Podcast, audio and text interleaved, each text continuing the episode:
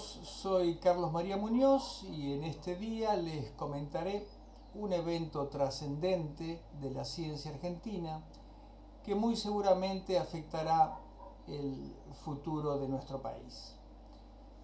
Bioceres Crop Solutions anunció hace una semana que el Ministerio de Agricultura de Argentina otorgado la aprobación del evento HB4 para trigo de la compañía para su cultivo y consumo.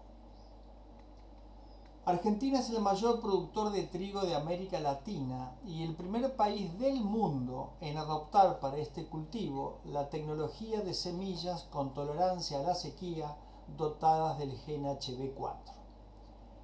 La doctora Raquel Chan, investigadora del CONICET y docente de la Universidad Nacional del Litoral, encabeza el equipo que logró este desarrollo nacional patentado en 2004. Una planta tiene entre 30 y 40 mil genes. Lo que hacen los investigadores es insertar un gen de otra planta, en el caso de la tecnología HB4 es extraído del girasol, para mejorar la capacidad de adaptación de la planta a condiciones de estrés como sequía o anegamiento. Se hace a través de un proceso natural. Un embrión de la planta a transformar, que está en la semilla, se infecta con una agrobacteria, cuyo nombre científico es Agrobacterium, a la que ya se le introdujo el nuevo gen. La patente fue licenciada a Bioceres y tiene relevancia mundial, ya que la empresa rosarina y su socio de Estados Unidos, Arcadia Biosciences, trabajará junto al gigante Dow AgroSciences para sumar nuevos eventos apilados, como se dice en el gremio. El doctor Lino Barañao, titular desde el 2007 del recién creado Ministerio de Ciencia y Tecnología, destacó en estos días que este es el caso más exitoso que hemos tenido en la investigación científica argentina, ya que se trata de un hallazgo innovador. Además, se trata de la perseverancia y el trabajo cooperativo de la investigadora Raquel Chan con un grupo de productores agrícolas innovadores. Actualmente la doctora Chan preside el Instituto de Agrobiotecnología del Litoral en Santa Fe, el cual fue creado en el 2008 y tiene un nuevo edificio desde el año 2014. Costó 1,2 millones de pesos y es parte de los más de 20 millones de pesos que invirtió el Ministerio de Ciencia y Tecnología para construirlo, en un polo científico en el que también hay empresas de insumos veterinarios y se producen biofármacos de alto valor agregado para tratar a pacientes oncológicos y renales. El señor Trota, director de Bioceres, remarcó, hace 16 años comenzamos a colaborar con la doctora Raquel Chan del CONICET y otros científicos que descubrieron ese gen del gilasol, columna vertebral de nuestra tecnología HB4. Desde el 2009 se han realizado ensayos de campo de trigo HB4 y desde 2013 Bioceres y Florimond de Pré de Francia han invertido agresivamente en actividades de mejoramiento y reglamentación de fase 2 de sus semillas. Una de las grandes ventajas del llamado evento HB4, su elemento exquisito, es que no compromete la productividad de los cultivares cuando no hay estrés hídrico, pues resulta una planta que tolera mejor la sequía y no mezquina rinde cuando el agua no falta. En esos ensayos realizados durante los últimos 10 años, las variedades de semilla HB4 mostraron incrementos en los rendimientos de trigo del 20% promedio durante las temporadas de cultivo afectadas por las sequías fenómeno que viene aumentando su frecuencia a medida que el cambio climático empeora en todo el mundo. Además de mitigar las pérdidas de producción durante las condiciones de sequía, el HB4 también facilita el doble cultivo que rota estacionalmente la soja y el trigo con siembra directa, sistema agrícola respetuoso con el suelo que está limitado solo por la disponibilidad de agua. Los rendimientos de cultivos sustancialmente más altos a través del HB4 ayudan también en la reversión de tierras agrícolas frágiles y en los ecosistemas nativos sobrecultivados.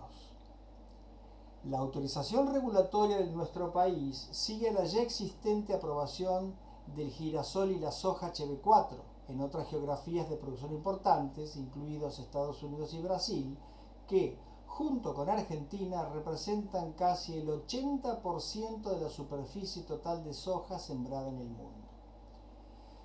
Me permito ahora agregar yo a estas ventajas del GEN que el reciente satélite SAOCOM 2, también estatal, está diseñado para identificar la humedad de los suelos y guiar las siembras en todo el territorio argentino.